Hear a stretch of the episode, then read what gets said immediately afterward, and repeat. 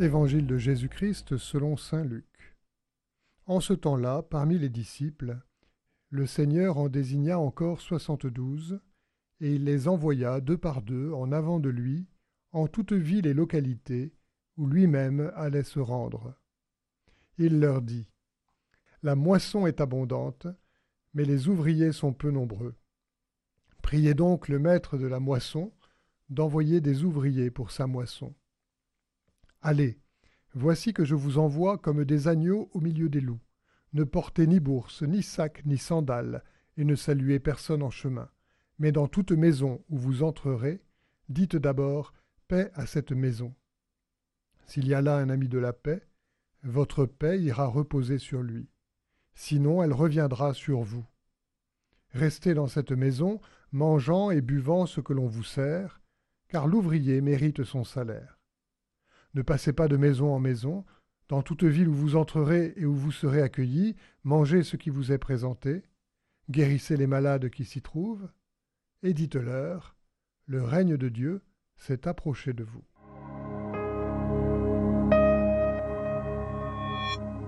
Jésus est un homme libre, il est même la liberté faite homme. Jésus est un homme libre et il envoie ses disciples sur des chemins de liberté. Cette liberté ne tient à rien, elle est détachée de tout, sinon à la vérité dont elle témoigne.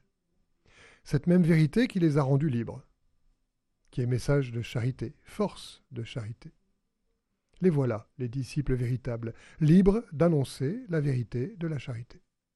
Ils n'ont d'autre assurance que l'envoi qui les fait disciples et ouvriers.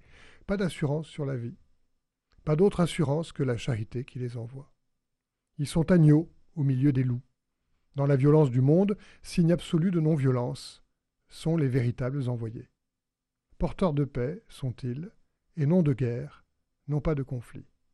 Car il n'y a pas de vérité à annoncer, si elle est sans charité, si elle ne vient pas comme un agneau au milieu des loups, n'ayant d'autre confiance qu'en la force de ce qu'elle est, n'ayant besoin d'aucune autre force que ce qu'elle est.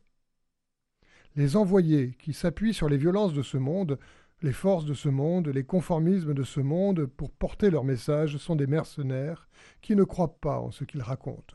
Certes, ils ne peuvent prêcher la vérité, ceux qui agissent sans charité. Il faut une grande liberté et une grande espérance, et une libre espérance, pour avoir foi en la force de la charité, en son unique message. Mais la charité le sait bien, face au loup de ce monde, l'agneau de Dieu demeure à jamais.